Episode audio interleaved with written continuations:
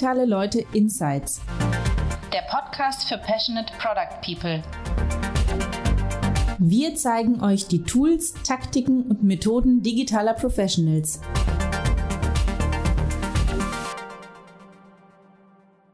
Herzlich willkommen zur neuen Episode des Digitale Leute Podcasts. Die Tech-Branche ist sehr schnelllebig und manchmal passiert es, dass man jemanden interviewt, der noch bei Zalando arbeitet und ein paar Monate später ist er schon beim nächsten Tech-Arbeitgeber. So ist das auch in diesem Podcast. Wir haben letztes Jahr mit Jan Hegewald gesprochen. Damals war er Engineering Director bei Zalando und das war rund um unsere Konferenz, den Digitale Leute Summit. Und wir haben es einfach nicht geschafft, diesen Podcast zu publizieren. Das machen wir jetzt. Wir freuen uns da sehr drauf, euch die Insights zu präsentieren. Mittlerweile ist Jan aber bei SumUp und ist dort VP Engineering. Aber die Inhalte, ähm, über die wir sprechen, die sind allgemeingültig. Da sind ein paar Evergreens dabei. Zum Großteil reden wir zwar noch über die Engineering-Kultur bei Zalando, aber das ist gar kein Problem. Viel Spaß bei diesem Podcast. Und hier der Hinweis auf unseren Partner dieser Folge. Wir freuen uns, den Cornelsen Verlag als den Partner präsentieren zu dürfen. Cornelsen ist einer der führenden Anbieter von digitalen Bildungsmedien. Mit hoher didaktischer Kompetenz entwickeln sie digitale Produkte für den Unterricht und das persönliche Lernen. Das Unternehmen steht für Lernerfolg und anerkannt hohe Qualität und das seit 75 Jahren. Mehr als 1000 Mitarbeiter, hauptsächlich in Berlin, aber zunehmend auch dezentral, arbeiten an einer breiten Palette von innovativen digitalen Produkten. Weitere Informationen zu ihren Jobangeboten findet ihr unter digitale-leute.de/jobs oder auf der Karriereseite des Cornelsen Verlags. Herzlich willkommen zum Digitale Leute Podcast. Ich freue mich sehr, dass wir heute mal wieder Zeit gefunden haben, einen tollen Gesprächspartner einzuladen. Heute bei uns ist Jan Hegewald von Zalando. Hallo Jan. Hallo Stefan, vielen Dank für die Einladung. Freut mich sehr, dass du dir Zeit genommen hast, äh, mit uns heute über Produktentwicklung bei Zalando zu sprechen und auch ähm, ein bisschen tiefer in ein einzelnes Thema einzusteigen. Äh, wir haben uns ja letztes Jahr zum ersten Mal kennengelernt, als du auf unserer virtuellen Konferenz, dem Digital Leute Summit, mit mir gesprochen hast. Genau. Ähm, das war schon ein sehr, sehr spannendes Gespräch und äh, ja, schön, dass du dir Zeit genommen hast. Wie ich jetzt schon angedeutet habe, wir wollten uns ein Thema rausnehmen und da ein bisschen tiefer einsteigen. Und zwar wollten wir heute darüber sprechen, wie man es schafft, ähm, eine Balance zu finden zwischen neuen Features zu entwickeln und aber auch gleichzeitig eine nachhaltige Architektur zu etablieren. Ähm, aber bevor wir da einsteigen, ähm, würde ich vorschlagen, stell du dich doch bitte den Zuhörern mal vor, erzähl doch ein bisschen was von deiner Vita und wo du heute bei Zalando stehst. Ja, gerne. Ja, also von meinem Hintergrund her bin ich Diplom-Informatiker ähm, aus Berlin. Ich habe die ersten neun Jahre meiner beruflichen Karriere in der äh, Beratung gearbeitet bei Capgemini und habe da für große Kunden Individualsoftware entwickelt und habe da so alle Phasen der Softwareentwicklung sozusagen von der Pike auf gelernt, wie man so schön sagt. Und war dann danach äh, bei einer kleineren Beratung Campana und Schott und hatte da meine erste Verantwortung für ein Team äh, und auch Erfahrungen gelernt, das äh, gesammelt das erste Mal mit, mit agiler äh, Softwareentwicklung. Ähm, da war ich zwei Jahre und ähm, dann war irgendwann der Punkt, wo die Consulting-Tätigkeit ähm, nicht mehr so ganz zu meinem ähm, persönlichen Kontext passte. Und dann ist mal die Frage, was macht man? Und ich wusste schon damals, dass ich nicht den klassischen Weg gehen würde, nämlich in die, die typischen Kunden der Beratung, so die ähm, traditionellen großen Unternehmen zu gehen, sondern ich suchte halt was, wo ich auch ähm, ja, innovativ arbeiten kann, schnell arbeiten kann. Und dann war irgendwann ähm, die Erkenntnis da, dass E-Commerce eine ganz spannende Sache wäre. Und so bin ich dann zu Idealo gegangen, der europäischen Preisvergleichsplattform. Ähm, ich war da äh, Head of Technology für den B2B-Bereich äh, für vier Jahre. Wir haben da äh, Hunderttausende von Merchants in die Plattform integriert, um deren Preise zu importieren und den Preisvergleich zu ermöglichen. Habe auch eine Reorganisation mitgestaltet der gesamten Produktentwicklungsorganisation. Und dann ist mir irgendwann mal ein, eine Stellenanzeige bei Zalando über den Weg gelaufen, die sah so aus wie für mich gemacht. Und dann habe ich nach einigem Überlegen ähm, und nachdem ich ein bisschen Erkundungen eingeholt hatte, gedacht, darauf bewerbe ich mich. Und deswegen bin ich jetzt seit vier Jahren bei Salando. bin da derzeit Director of Engineering, Product and Category Experience. Das klingt komplizierter als es ist. Also ich führe da derzeit, verantworte drei Teams. Äh, das eine ist die Product Offer Plattform. Das ist ähm, eine Abteilung, die hat eine Backend-Komponente, das ist eine, so eine High-Volume Data Processing Plattform, würde ich es nennen. Ähm, die stellt die Produktangebote von Zalando bereit. Ähm, dann die zweite Abteilung ist, das, äh, ist die Product Experience. Äh, dieses Team verantwortet die Product Detail Page, also die Seite, die du siehst, wenn du dir ein Produkt bei Zalando genau anguckst. Und ähm, als drittes ähm, Abteilung, das ist die Category Experience. Dieses Team haben wir gegründet, um äh, übergreifend über einzelne Teile der Plattform äh, Kundenerfahrungen zu schaffen, die kategoriespezifisch sind. Also zum Beispiel haben wir in diesem Jahr äh, Designer Homes gelauncht. Äh, das ist sozusagen Designer äh, nennen wir alles bei Salando, was so Luxury, Fashion, Contemporary und, und so das hochwertige, sehr hochwertige Segment umfasst. Und ähm, sowohl die Marken als auch die Kunden möchten das natürlich in einem sehr speziellen, ähm, auch unterscheidbaren Kontext ähm, präsentiert bekommen. Und, und sowas macht dann dieses Team, indem es über verschiedene Services geht und diese anpasst, um, um solche ganzheitlichen Kundenerfahrungen zu schaffen. Mhm. Sag mal, wenn man das so hört, da hast du jetzt eine, schon eine lange Historie hinter dir. Wann hast du denn das letzte Mal Software entwickelt oder ähm, also wirklich gecodet? Tust du das noch? Wahrscheinlich hört sich nicht so an. Äh, wann hast du das äh, zum letzten Mal gemacht? Also das letzte Mal, dass ich äh, produktiven Code geschrieben habe, das ist dann bestimmt schon zehn Jahre her. Das ist auch ganz gut so, glaube ich. ähm, ich mache natürlich gerne mal noch so ähm, Projekte zu Hause, ähm, so nebenbei, äh, um, um da nicht ganz abgängig zu werden. Aber tatsächlich ist man ein bisschen da, äh, nicht mehr auf einem Stand, so dass es, glaube ich, auch wirklich besser ist, dass ich da keine mhm. produktive Software mehr schreibe. Aber das hört sich jetzt so an, dass du da einen Frieden auch damit gemacht hast, dass das auch in Ordnung für dich ist, nicht mehr zu, nicht mehr selber zu coden. War das immer so oder ist dir das auch am Anfang richtig schwer gefallen, dann so in dieses, in diesen Management-Bereich zu gehen und nicht mehr selber zu coden? Nee, eigentlich nicht. Also ist natürlich immer eine individuelle Frage, aber ich persönlich habe schon immer spannend gefunden, Teams zu helfen, erfolgreich zu sein, ähm, Menschen zu helfen, sich weiterzuentwickeln und, und, und, und Prozesse zu schaffen, die helfen, ähm, Teams so gut zu funktionieren. Und insofern fand ich das gut. Ich glaube, dass ich trotzdem noch ein ganz gutes Verständnis davon habe, was da passiert. Ähm, aber das halt auf so einer eher abstrakten Ebene. Und ähm, ich bin eigentlich ganz, ganz happy damit. Und ich verlasse mich da auch lieber auf die Leute, die das richtig gut können, ähm, als dass ich da irgendwas fabriziere. Mhm, okay, cool. Ähm, erzähl doch mal ein bisschen, ich sag mal, wir sind ja jetzt die letzten anderthalb Jahre durch diese Corona-Pandemie wirklich durch äh, eine Zeit gegangen, wo sich das Arbeiten in den meisten Firmen ja extrem verändert hat. Ähm, und ich denke auch bei Zalando wird das ein großer Shift gewesen sein. Ich habe jetzt nicht in Erinnerung, dass auch schon vor Corona bei Zalando sehr viel remote gearbeitet worden wäre. Berichtige mich, wenn ich da falsch liege, aber ich hatte ähm, davon eigentlich nichts gehört. Mittlerweile wird das wahrscheinlich so sein, ne, dass ihr auch während Corona und vielleicht auch jetzt noch komplett äh, remote arbeitet. Äh, beschreibt doch mal ein bisschen, was in eurer Riesenorganisation da passiert ist in den letzten anderthalb Jahren. Wie hast du das wahrgenommen? Ja, also wir sind jetzt full remote seit, ich glaube, anderthalb Jahren. Ich war neulich mal wieder im Büro und kam gar nicht rein, weil meine Zugangskarte abgelaufen war. Nachdem man ein Jahr nicht da war, wurde ich quasi gesperrt. ähm, ähm, ja, also es ist nicht so, dass wir vorher gar nicht remote waren. Wir hatten die technischen Voraussetzungen, hatten wir schon. Wir hatten eine Kultur, die sehr viel im Büro stattgefunden hat, aber wir waren technisch auf jeden Fall in der Lage, äh, remote zu arbeiten, ohne größere Probleme. Das ist uns ja sehr gut zugute gekommen und hat auch sehr gut funktioniert. Äh, wir haben, äh, ja, wir haben tatsächlich neulich mal den Jahrestag gefeiert, als äh, wir aus den Büros in die Homeoffices umgezogen sind. Ähm, ja, wenn ich da so drauf gucke, für uns war es ja so, ähm, dass bei uns der, äh, die Produktivität mit dem Wechsel ins Homeoffice sogar eher gestiegen ist, ähm, weil wir auch mehr zu tun hatten tatsächlich. Also wir wollten ja als Salando auch Teil der Lösung sein, haben zum Beispiel auch mit Beginn der Pandemie ähm, und während des, des ersten Lockdowns, als auch geschlossene Modegeschäfte zum Beispiel gar keinen Umsatz mehr hatten, äh, haben wir etwas gemacht, das nennt sich äh, Hashtag Support the Stores.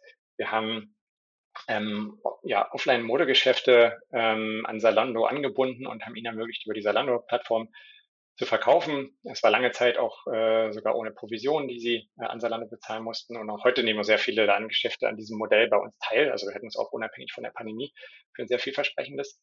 Und äh, ja, mit diesem, mit dieser Maßnahme, die wir auch extrem schnell umgesetzt haben, äh, konnten dann diese Geschäfte, die ansonsten halt gar keinen Umsatz gemacht hatten, dann irgendwie Teile von unseren 45 Millionen Kunden erreichen. Und man muss auch dazu sagen, dass, dass solche Themen auch tatsächlich neben den ohnehin geplanten Themen stattgefunden haben. Ähm, das heißt, bei uns war tatsächlich ähm, ja, mehr los, äh, als es ohnehin schon los war. Ähm, was ich aber sehr beeindruckend fand, äh, ich finde, die Zusammenarbeit ist einfacher geworden in der Corona-Pandemie. Ich war schon immer äh, Teil einer Organisation bei Salando, die über zwei Standorte verteilt ist, nämlich Berlin und Dublin. Und ähm, mit der Pandemie war die Zusammenarbeit ähm, plötzlich total einfach und zwar zu dem Grad, dass sogar eines meiner Teams äh, unter sehr hoher, äh, also sehr viele Themen hatte und, und gar nicht hinterherkam. Da war es dann möglich, dass ein äh, irisches Team uns drei Kollegen über mehrere Monate ausgeliehen hat, die sozusagen bei uns mitgearbeitet haben. Und das funktionierte absolut problemlos, weil ja ohnehin jeder vor seinem Bildschirm saß und quasi nur in virtuellen Videokonferenzen war. Ähm, und das war sehr schön. Also das, das war, ein Grad der Zusammenarbeit so einfach, wie wir das vorher noch nicht hatten. Und ähm, ähm, das war sehr schön zu sehen, dass das funktioniert. Man sollte aber natürlich trotzdem nicht verschweigen. Also am Ende ist diese Pandemie auch immer eine sehr individuelle Frage, wie gut Leute damit zurechtkommen oder nicht. Und es kann natürlich trotzdem sehr herausfordernd sein, auch je nach der persönlichen Situation, in der man da gerade ist. Mhm. Ah ja, klar.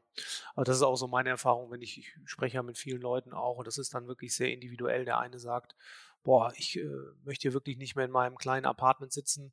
Ähm, sobald das Office wieder auf äh, ist, bin ich äh, auf jeden Fall die ganze Zeit da. Äh, ob das dann wirklich so ist, ob man dann wirklich nochmal fünf Tage die Woche von morgens bis abends im Büro sitzen möchte, ist ja nochmal eine andere Frage. Aber manche vermissen halt auch wirklich ähm, das Büro und äh, die anderen Kollegen und bei anderen ist das wieder komplett anders. Ne? Die sagen, weiß ich nicht, ob ich da jetzt nochmal mehr als ein, zwei Tage die Woche äh, ins Office muss. Ne? Da hast du schon recht, das ist sehr individuell. Was glaubst du denn, wie das jetzt bei euch weitergeht bei Zalando? Gibt es da schon Entscheidungen, wie jetzt in der Zukunft äh, das Thema gehandhabt werden soll? Ja, wir werden ein hybrides Modell äh, machen oder umsetzen. Also bei uns gibt nach wie vor die Regel, wer zu Hause arbeiten kann, soll gerne zu Hause arbeiten. Es gibt auch die Möglichkeit, wenn man möchte, ins Büro zu gehen mit, mit vielen Hygieneprozessen, die sicherstellen, dass das sicher ist. Ähm, also heißt, wer möchte, kann schon. Und ähm, wir werden dann langfristig auf ein hybrides Modell gehen, wo dann teilweise von zu Hause arbeitet. Wir aber auch glauben, dass es ähm, sozusagen im Büro wichtig ist, sich auch mal persönlich zu sehen. Also ein Beispiel, das letzte äh, Abteilung, äh, für die ich verantwortlich bin, die ich genannt hatte, das Category Experience Team, das haben wir während der Pandemie komplett aufgebaut. Das heißt, wir haben da auch über lange Zeit Kollegen gehabt, die bei Salando angefangen haben, die aber noch nie einen Kollegen in echt gesehen haben sozusagen. Und ähm, äh, das hat sich mittlerweile zum Glück geändert, da es ja möglich war. Aber ich glaube, solche Möglichkeiten überhaupt diese, diese persönlichen Bande zu schließen und, und Leute tatsächlich zu treffen und, und besser zu verstehen, ist, glaube ich, auch was Wichtiges.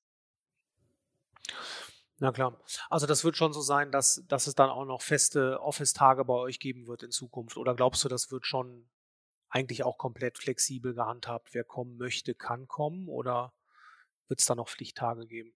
Das äh, steht noch nicht so ganz fest. Äh, da arbeiten wir gerade noch dran. Gut, dann lass uns doch mal in das Thema einsteigen, das wir uns mhm. für den Podcast vorgenommen haben. Das finde ich ist nämlich ein sehr, sehr spannendes Thema. Ich hatte gesehen, du hast auf LinkedIn dazu was geschrieben und da bin ich da darauf aufmerksam geworden. Und zwar ähm, wollen wir darüber sprechen, wie man ähm, in eine nachhaltige Architektur ähm, investieren kann und wie man ähm, einen Ausgleich schaffen kann. Auf der einen Seite neue Features zu produzieren, auf der anderen Seite aber auch die Architektur ähm, nachhaltig zu gestalten. Ich finde das Thema sehr spannend. Ich habe das für mich in meiner Historie auch äh, eigentlich als eine konstante äh, konstantes Problem wahrgenommen, da wirklich ja. äh, die Balance zu halten. Ähm, ich sag mal, ich habe ja verschiedene Startups gemacht und als ich äh, begonnen habe, da habe ich dann ja auch als, als Head of Product äh, meine Ideen da verfolgt und versucht, diese, diese Produkte zu bauen und habe dann eigentlich immer äh, gefordert, neue Features, neue Features, neue Features. Ähm, und äh, bin dann häufig dann irgendwann mit den CTOs oder Entwicklern dann auch aneinander geraten, weil dann natürlich immer dieser Konflikt kommt, nee, wir brauchen auch Zeit, um hier zu refactoren, ähm, die Architektur sauber aufzustellen. Mittlerweile ähm, habe ich da auch, ähm, sage ich mal, meine ähm, meine Themen gelernt und ähm, bin auch mittlerweile in den Teams wirklich darauf aus, dort konstant Zeit zu haben für so eine Architektur und äh, auch für das Refactoring.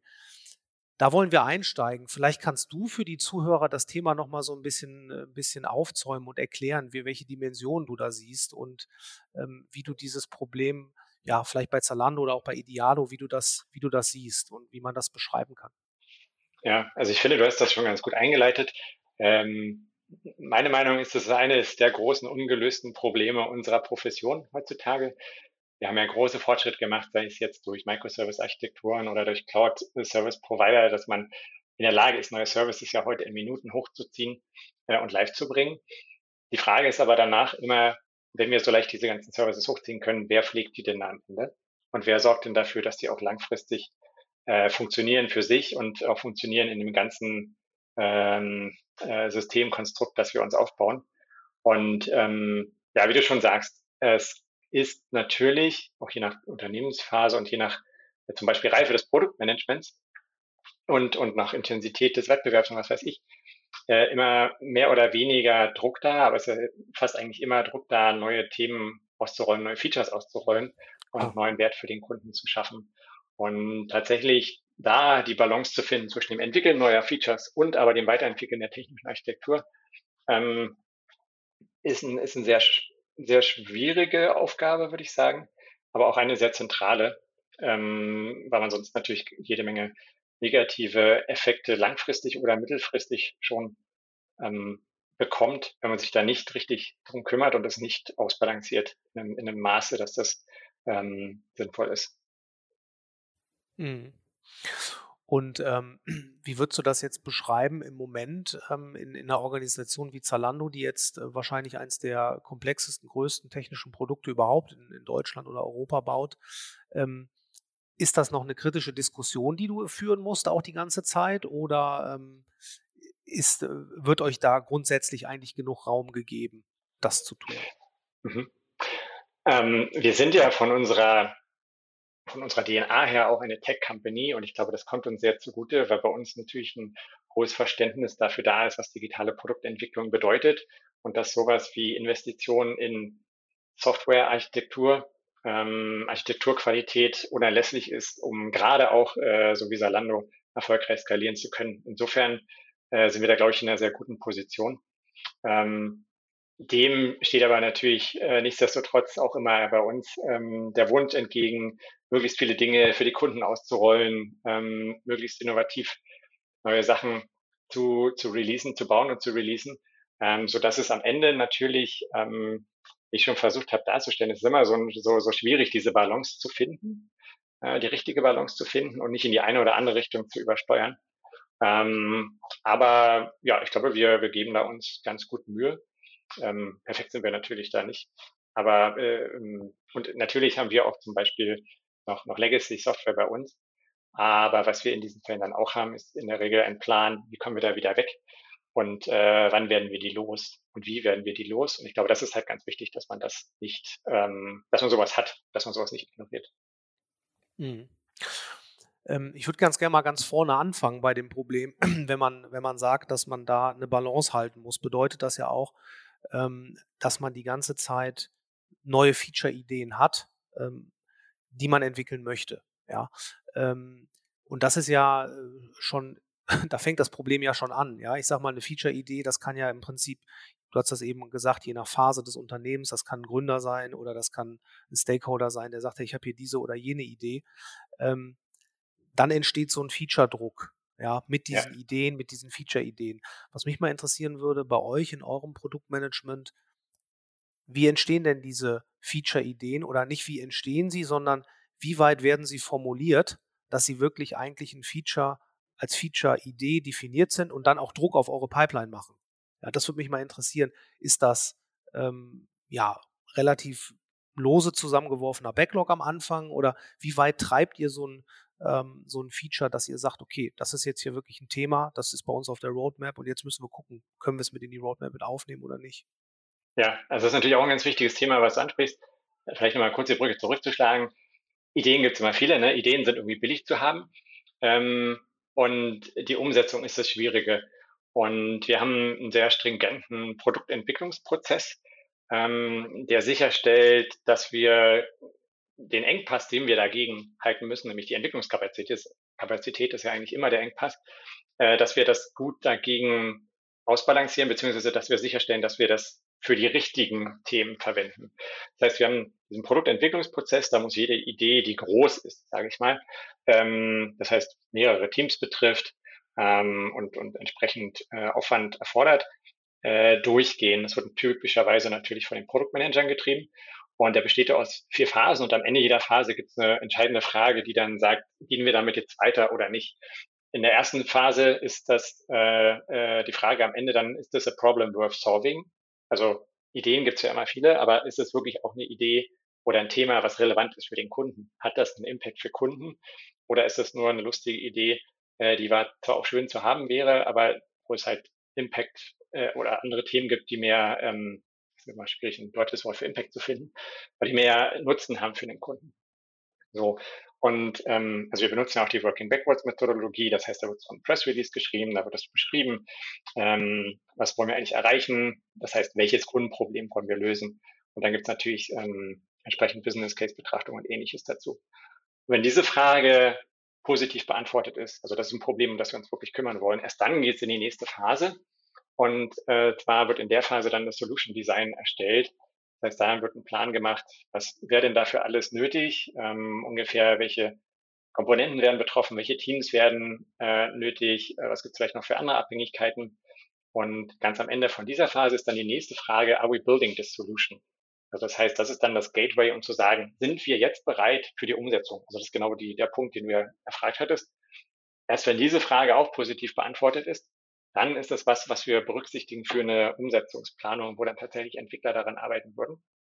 Und um das mal kurz abzuschließen, kommt halt die Entwicklungsphase und ähm, bevor es dann in die letzte Phase geht, was dann sozusagen die äh, Betriebsphase ist, ähm, gibt es dann noch die, die nächste Frage, die letzte Frage, die heißt, ist the product ready to launch? Also wenn wir es gebaut haben, muss dann nochmal evaluiert werden, ist es in der Qualität gebaut und in dem Maße gebaut, dass wir es uns äh, wirklich trauen, dem Kunden zu zeigen und dem Kunden zur Verfügung zu stellen. Und wenn diese Frage positiv beantwortet ist, dann launchen wir dieses Produkt tatsächlich.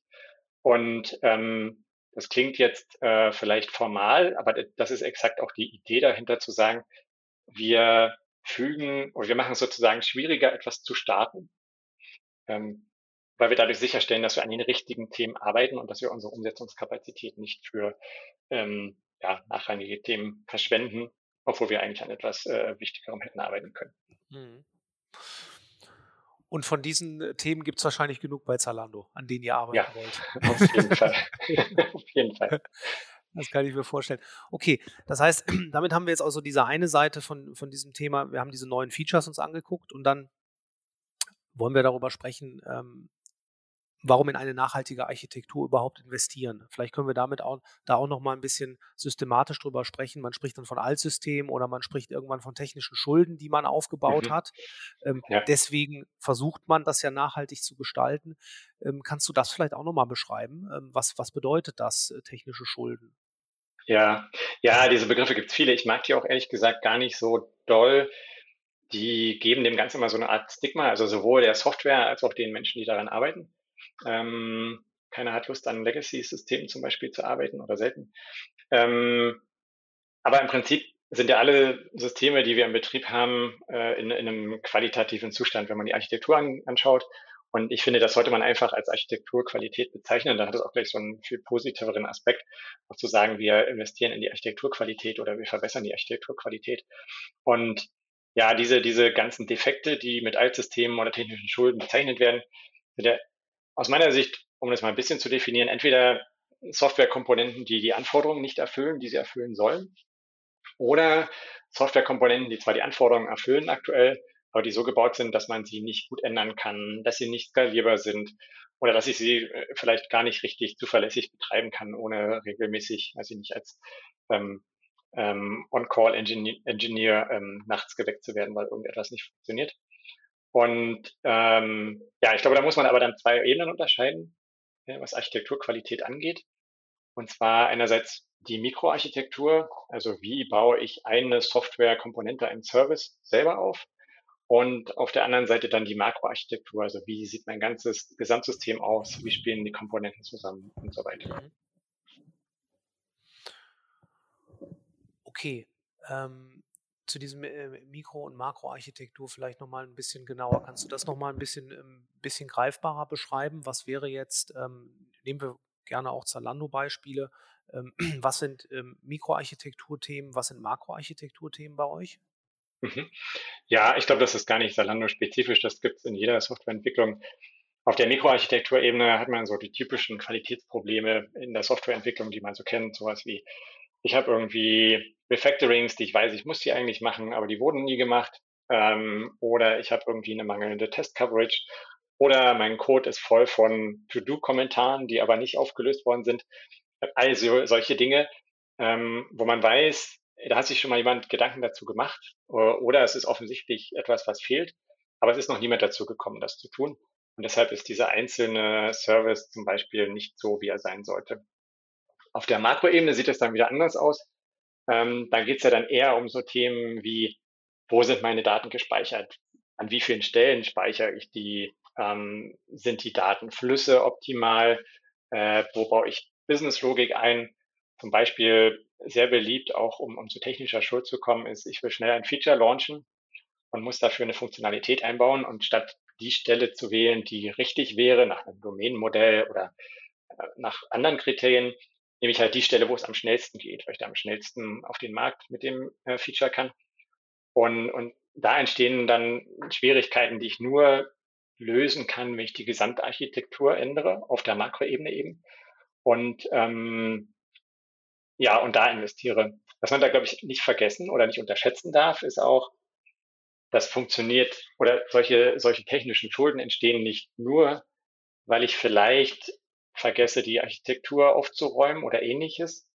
Sowas kann auch passieren, wenn allein mein Geschäft sehr stark wächst und mein Datenvolumen. Also um da mal ein Zalando-Beispiel vielleicht zu geben. Diese Product Offer Plattform, die ich beschrieben habe, die hat die Funktion, die kombiniert Produktdaten, also Produktbeschreibungen mit Preisen und den Lagerbeständen von, von Produkten zu einem Produktangebot. Und äh, da wird dann von dort werden diese Daten dann an die Frontend äh, propagiert, die da dann anzeigen können und ich dann zum Beispiel sehe, dass ich einen Schuh kaufen kann, weil er noch verfügbar ist und dass er äh, 39,95 kostet. Als wir das gebaut haben, war es natürlich ähm, richtig zu sagen, wir kombinieren diese drei Datenpunkte, Produkt, Preis und Lagerbestand und geben das Ganze als ein Angebot an die Frontend-Systeme, ähm, zum Beispiel an die Suche oder an die Pro Produktdetailseite alles das für die natürlich einfach und komfortabel macht. Die haben gleich alle Informationen, die sie anzeigen müssen, aus einer Hand und ähm, äh, das vereinfacht auch sozusagen den, die Datenverarbeitung für diese Systeme. Was wir jetzt über die Zeit aber gemerkt haben, wo unser Geschäft sehr stark wächst, ähm, wir haben ja letztes Jahr auch gelauncht äh, das Thema Pre-Owned Fashion, das heißt, man kann auch Mode die man selber noch hat, die in einem guten Zustand ist, aber die man nicht mehr trägt. Also das Problem kennt, glaube ich, jeder von uns. Äh, die Themen, die so im äh, Kleiderschrank hinten äh, drin rumhängen, ähm, die kann man wieder an Zalando verkaufen und Zalando verkauft die weiter im Sinne einer auch nachhaltigeren Nutzung von Mode. Und das ist zum Beispiel auch ein Faktor, der dazu beiträgt, dass wir viel mehr Produkte haben, weil jedes von denen natürlich ein eigenes Produkt wird äh, in unseren Datenstrukturen. Und wir wachsen natürlich auch sonst organisch und, und, und Partner ordnen neue Produkte bei uns an. Ähm, das heißt, wir haben dann sehr großes Wachstum an, an, an Datenmengen. Und was man dabei sozusagen wissen muss, ist, dass diese Produktdaten sich natürlich relativ selten ändern. Die sind aber sehr groß. Das heißt, sie machen einen großen Teil von so einem gesamten Angebotsobjekt, nenne ich es jetzt mal aus. Wenn wir hingegen auf die Preise gucken, ändern die sich natürlich schon häufiger. Und wenn wir auf die Warenbestände gucken, ändern die sich am allerhäufigsten, also im schlimmsten Fall irgendwie minütlich oder so und machen aber einen relativ kleinen Teil dieser Daten aus. Was dazu führt, dass wir den größten Teil der Zeit, weil wir immer alle drei Datenpunkte quasi zusammen ähm, berechnen und an die Frontends weitergeben, Daten durch die Gegend schicken, die zum größten Teil unverändert sind. Und Das war halt einfach und war zum Zeitpunkt, als wir das gebaut haben, eine richtige Entscheidung, weil das die, die Nutzung einfach macht. Heute sind wir aber an einem Punkt, wo das eine Skalierbarkeitsherausforderung äh, für uns darstellt und wir jetzt deshalb einen Weg gehen, dass wir ein großes Projekt gemacht haben oder machen, ähm, wo wir diese slowly changing, nennen wir das Produktdaten, separat ausliefern und die quickly changing ähm, Produ ähm, Preis- und Lagerbestandsdaten äh, und das, also das Core-Angebot, wie ich es jetzt mal nennen, ähm, separat äh, ausliefern. Und, und sowas entsteht halt nur über die Zeit. Ne? Das ist keine, kein, kein früher Fehler gewesen, sondern es ist etwas, was sich einfach dadurch ergibt, dass das Geschäft sehr stark wächst und ich dadurch ganz andere Anforderungen an meine technische Infrastruktur bekomme. Also ein anderes Beispiel ist, glaube ich, wenn man mit einem kleinen Shop anfängt und mit einem kleinen Shop-System, was es out of the box gibt, kommt man damit sehr weit, aber irgendwann halt auch nicht mehr weiter. Und, und diese Herausforderung, die darf man halt auch nicht vergessen, insbesondere wenn man in einem Geschäft ist, was halt sehr stark skaliert. Klar. Genau, in so einem Fall kann man dann ja auch wirklich gar nichts ähm, daran äh, ändern, als sich wirklich kontinuierlich dann mit dem Thema zu befassen ähm, und äh, an dieser Architektur dann zu arbeiten, ne? weil, weil es halt ein dynamisches Umfeld ist und man in dem dann halt immer wieder seine Software anpassen muss. Ähm, kannst du noch ein bisschen ähm, was dazu sagen, wann man wirklich in Architektur investieren soll. Also was, was gibt es da für Regeln? Ähm, sollte man das immer wirklich kontinuierlich machen? Das ist ja so eine Möglichkeit. Oder gibt es da auch die Möglichkeit, dass man sagt, ähm, ich mache das vielleicht ja, in, in, gewissen Abständen, dass ich mir sage, ich mache das immer nur zu einem Zeitpunkt, wo ich irgendwo an Bottleneck komme und dann ähm, ersetze ich meine Software an der Stelle. Kannst du dazu was sagen? Ja, also meine einfache Antwort dazu wäre, man muss eigentlich fortwährend in Architektur investieren, also mehr oder weniger immer. Ähm, der Grund dafür ist, wenn ich das nicht mache, ist es meiner Erfahrung nach leicht, immer Gründe zu finden, warum jetzt auch kein guter Zeitpunkt wäre, es zu tun, weil ich das nächste Feature launchen möchte.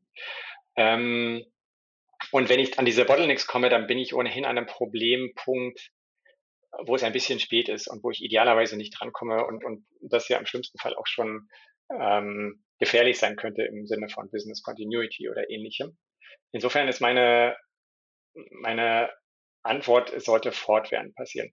Ähm, wenn man sich das mal überlegt, wenn ich mir jetzt vorstelle, ich investiere, sagen wir mal, ein, ein, eine ähm, Dimension ist, wie viel investiere ich in meine Architektur und die andere Dimension ist, ähm, was kriege ich denn an Produktivität sozusagen, was kann ich liefern mit meinen Teams. Wenn ich, wenn ich gar nicht in Architektur investiere, dann habe ich natürlich erstmal einen relativ hohen Output an, an Wert. Aber ich werde immer langsamer über die Zeit, zwangsläufig, weil genau diese Themen passieren, die ich eingangs erwähnt hatte. Die Software wird schlechter wartbar, ähm, sie wird schlechter betreibbar ähm, und sie wird vor allen Dingen schlechter änderbar. Das heißt, ich werde immer, immer langsamer. Im schlimmsten Fall kommt es zu einem Zustand, ähm, dass ich das nicht mal mehr ändern kann ohne große Änderungen und vielleicht ein, ein sogenanntes ähm, Migrationsprojekt brauche, wo ich die Software, die ich da habe und nicht mehr ändern kann, durch eine neu gebaute ersetze. Und ähm, typischerweise passiert das ja auf eine Weise, weil auch diese Projekte komplex sind, äh, dass man sagt, wir bauen die aber quasi mit gleichen Features, um nicht noch mehr Risiko auf dieses Migrationsprojekt zu legen. Und das heißt, in diesem Fall habe ich dann ein, ein langes typischerweise Migrationsprojekt, wo ich keinen neuen Business-Nutzen mal bekomme, ähm, weil ich ja eins zu eins ablöse, aber auch keine anderen, also überhaupt nichts Neues bauen kann. Und ich habe sozusagen sehr lange gar keinen Output, um danach wieder sozusagen in einer Situation zu sein, wo ich relativ agil bin und neue Features gut hinzufügen kann. Aber wenn ich dann wieder nicht darauf achte, genau in diesem gleichen Zyklus lande, das heißt, ich werde wieder langsamer, langsamer, langsamer, bis ich im schlimmsten Fall in so einem Migrationsprojekt stecke. Und wenn man stattdessen immer investiert und darauf achtet, dass die Architektur ja fit for purpose, nenne ich es mal, ist, äh, dann vermeide ich das. Dann habe ich zwar nicht diesen ganzen Peak an Output, was äh, Business Features angeht, aber ich habe über die Dauer einen sehr konstanten Output einerseits und weil ich diese großen Projekte, Ablöseprojekte vermeide. Und zum anderen ist es in Summe natürlich auch viel, viel mehr Output, als ich erzeugen würde, ähm, gegenüber dem, wenn ich in diesen Phasen stecke, wo ich kaum was verändern kann an meiner Software. Mhm. mhm ja klar, das leuchtet mir ein. Aber ich sag mal, komplett an eine Migration oder an kleineren Migrationsprojekten wird man ja wahrscheinlich auch in der idealen Welt nicht vorbeikommen. Das geht ja wahrscheinlich nur dann, wenn man wirklich seine komplette Software komplett selbst gebaut hätte, ähm, die auch immer komplett unter Kontrolle hat, dass man eigentlich sagen könnte, okay, ich investiere jetzt kontinuierlich, ich muss eigentlich nie eine Migration machen, weil ich meine Software immer unter Kontrolle habe. Aber in ganz vielen Fällen sind dann ja doch irgendwo Third-Party-Komponenten auch in jeder Software mit integriert, wo man dann vielleicht irgendwann an, die, an den Punkt läuft, dass es jetzt mit einer Software nicht mehr funktioniert und man dann doch ein mittelgroßes Migrationsprojekt hätte, oder? Das wird man nicht ganz vermeiden können. Nein, da hast du natürlich recht. Also was ich gesagt habe, ähm, meinte ich vor allen Dingen auch bezogen auf natürlich eigenentwickelte Software. Das ist richtig. Bei Produktsoftware kann das ganz anders aussehen. Und auch bei der selbstentwickelten Software wird es wahrscheinlich ähm, so oder so auch kleinere Migrationsthemen geben. Was ich sagen wollte ist, ähm, wenn man das Thema aktiv managt oder angeht, kann man das äh, dann in einem Status halten, wo das wirklich kleine sind, die man eventuell nebenher machen kann und die mich auf jeden Fall nicht über längere Zeit davon abhalten, neue Features ähm, zu releasen, sondern dass ich quasi diese Pflege und Weiterentwicklung der Architektur parallel mache mit dem hm. Launchen von neuen Features. Hm. Ja, klar.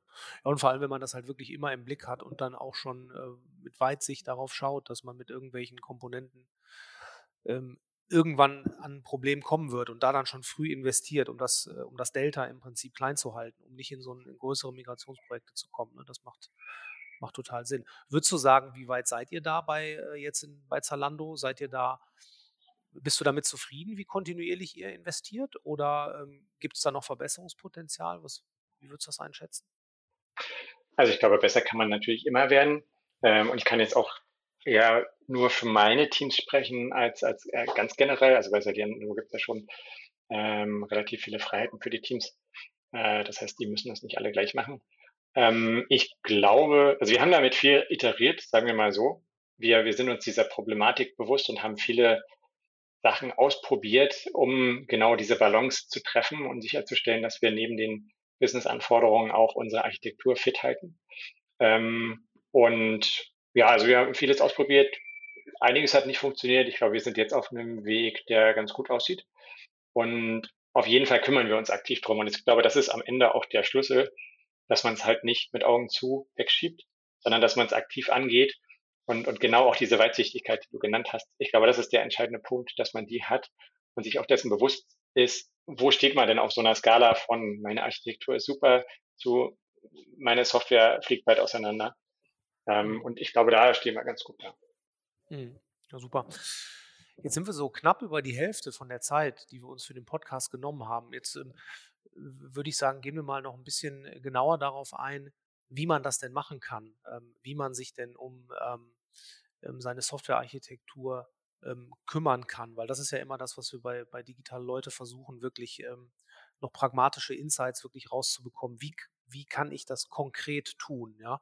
Und ähm, vielleicht fangen wir mal mit der Mikroarchitektur an.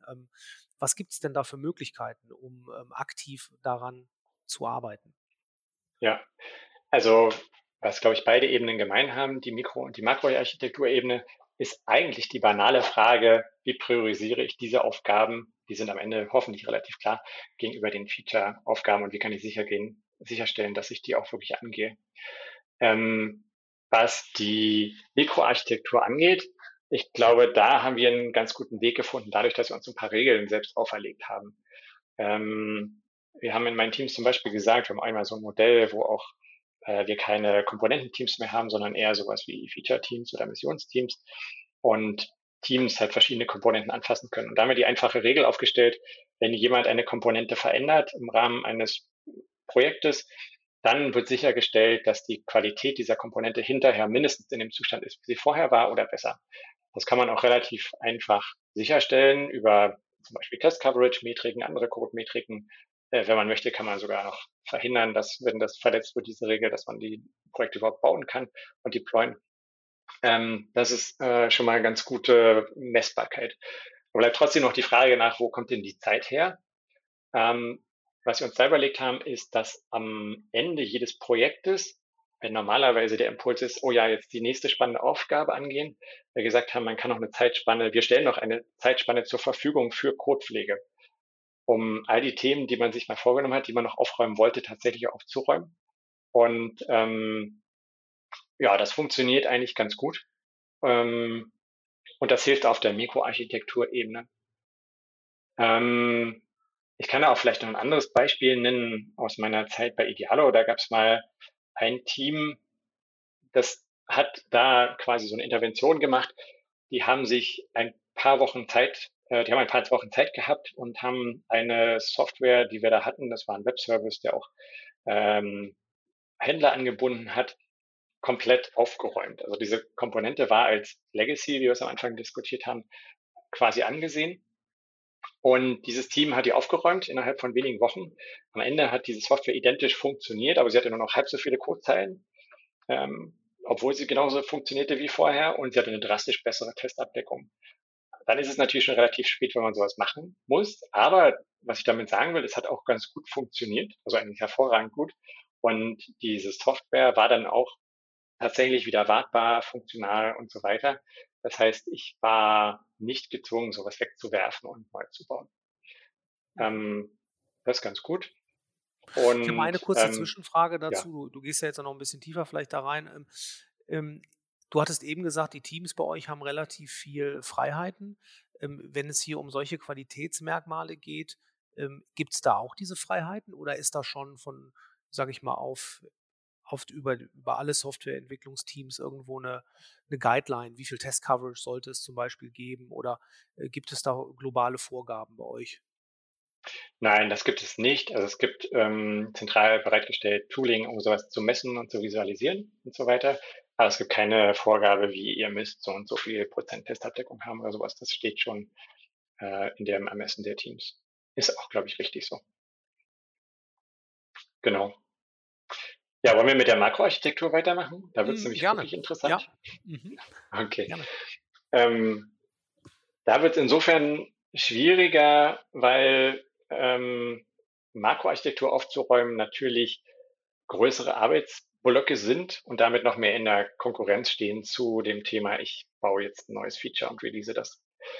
Ähm, was da ganz wichtig ist, ist wieder diese Weitsicht, die du vorhin angesprochen hast. Das heißt, ich brauche als allererstes sowas wie eine langfristige Architekturvision. Ich muss wissen, was sind denn die Defizite in meiner aktuellen Architektur und wie sähe die ideale Architektur aus. Ähm, und natürlich ist dieses ideale Zukunftsbild auch kein statisches, sondern muss eigentlich fortwährend auch gepflegt werden. Denn je nachdem, wie ich meine Software ändere, ändert sich dann auch das Zielbild idealerweise. Und wenn ich diese Architekturvision habe, dann habe ich ja quasi einen Ist-Zustand und einen Zielzustand. Und was ich dann noch brauche, ist eine Roadmap, die mich von dem Ist in den Zielzustand bringt. Und ähm, das verstehe ich so als Meilensteine oder so als Projekte oder Arbeitspakete. Und im Endeffekt ist diese Roadmap dann so eine Art Backlog, aus der ich ziehen kann, wenn ich sage, ich investiere jetzt das nächste Stück äh, Aufwand in, in meine Softwarequalität auf der Makroebene. Ähm, wo kann das herkommen? Also ich finde, das funktioniert bei uns sehr gut mit Principal Engineers, die sowas äh, erstellen und pflegen. Ähm, natürlich sollten auch Engineering Management Funktionen äh, eine Verantwortung dafür haben, dass das auch passiert und dass diese Prozesse gelebt werden. Und am Ende müssen auch Produktmanager, denke ich, verstehen, was das Ziel dahinter ist und warum das wichtig ist. Also die müssen nicht verstehen, was sind genau diese Arbeitspakete und so weiter, aber sie sollten schon ähm, von einem Principal Engineer zum Beispiel erklärt bekommen, was ist denn der Wert oder was ist denn gerade andersrum gesehen das Problem, wenn wir das nicht tun. Du hast gerade Principal Engineer gesagt. Wie ist die Rolle definiert bei euch? Was heißt das genau? Ja, Principal Engineer, ja genau, das ist ein Begriff, der nicht so super verbreitet ist. Man kann auch sagen Architekt. Ähm, zum Beispiel, das sind halt die sehr erfahrenen ähm, Entwickler, die zum Beispiel keine, da sind wir wieder beim Thema vom Anfang, äh, keine Lust haben auf Managementverantwortung und äh, die Nähe zum Code abzugeben, sondern die sagen, äh, ich möchte lieber verantwortlich sein für übergreifende Architekturen, für ähm, technische Solution Designs von komplexen Features, die sich über mehrere Systeme erstrecken und ähnliches. Und ja, also wie gesagt, man könnte auch einfach sagen, das ist ein Architekt. Und ähm, solche Rollen müssen auf jeden Fall dann solch eine Architekturvision ähm, erstellen und pflegen und auch die Roadmap dahin. Und wenn es ganz gut läuft, dann kann ich auch die Business Features, die ich baue, mit solchen Meilensteinen kombinieren. Erstaunlicherweise funktioniert das häufiger, als man zunächst denken mag. Also wir versuchen das immer sehr ernsthaft und dann klappt das auch manchmal.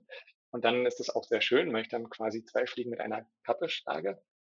Ähm, aber wenn das halt nicht funktioniert, habe ich trotzdem eine klare Roadmap, aus der ich dann ähm, ja die, die nächsten Schritte ziehen kann und umsetzen kann. Und ich kann auch dadurch sehr gut messen, komme ich tatsächlich meiner Architekturvision näher. Also wenn ich da drauf gucke und sehe, ich habe da seit irgendwie drei Monaten nichts mehr gemacht, dann ist mir klar, dass es ein Problem gibt. Und ähm, um nochmal die Frage der, der Kapazität zu klären, wir haben in, in einem meiner Teams zum Beispiel so eine Aufteilung in diesem Team, was auch sozusagen sich immer um die Themen gruppiert. Also Engineers arbeiten an einem Thema und arbeiten dann vielleicht in einer anderen Zusammensetzung an einem anderen Thema, wenn das eine Thema fertig ist. Und da haben wir aber auch immer einen, eine Initiative oder eine Mission, die sich um diese, wir nennen das Plattform Fitness kümmert. Das heißt, da wird fortwährend ein Teil der Kapazität, die wir haben, dafür verwendet, genau diese äh, Meilensteine auf der Roadmap äh, in Richtung der Architekturvision anzugehen und äh, ja, abzuarbeiten. Mhm. Sag mal, diese Architekturvision, ähm, ist das dann, gibt es da jemanden, oder ein Gremium bei euch, die diese Architekturvision sozusagen dann am Ende, also definiert wahrscheinlich nicht, das wird wahrscheinlich schon bottom-up sein, das werden wahrscheinlich alle Teams sein äh, zusammen, die im Prinzip äh, diese Vision dann ähm, sozusagen erarbeiten. Aber gibt es da ein Gremium, das sagt, okay, das ist jetzt unsere Vision für die nächsten 12, 24 Monate oder wie langfristig ist die auch? Das finde ich auch interessant. Ja, also zunächst mal diese Vision, die kann man natürlich auch auf verschiedenen Ebenen sehen. Jetzt ist die Komplexität von Salando sehr hoch. Wir haben über 200 Delivery Teams. Ähm, ich glaube, da braucht man die auch auf mehreren Ebenen, aber das Beispiel, was ich jetzt genannt hatte, wäre zum Beispiel innerhalb von so einer einen Abteilung. Und da würde so eine Vision der, der Architekt oder der Principal Engineer treiben. Aber natürlich ähm, immer so, dass es in einer engen Abstimmung mit den Senior Engineers, Engineering Management Funktionen und so weiter ist. Also jemand würde das treiben, würde diese Architekturvision schon mal aufmalen ähm, und beschreiben und dann äh, ja kollaborativ mit anderen sich Feedback holen, ähm, weiterentwickeln, Sachen ergänzen, Sachen streichen und ähnliches. Was die Zeitschiene angeht, das ist natürlich eine interessante Frage. Äh, wir machen das bisher ohne Zeitschiene. Aus dem einfachen Grund, dass es ja also sehr schwierig ist, einerseits das genau vorherzusagen, zumal die Arbeitspakete teilweise ja wirklich groß sind. Oder wenn es darum geht, man hat irgendwelche Legacy-Komponenten, also wir haben zum Beispiel so Legacy Data Stores, die können wir aber erst loswerden, wenn andere Legacy-Systeme woanders zum Beispiel abgelöst worden sind. Dann hat man das unter Umständen nicht so ganz unter der in der Kontrolle.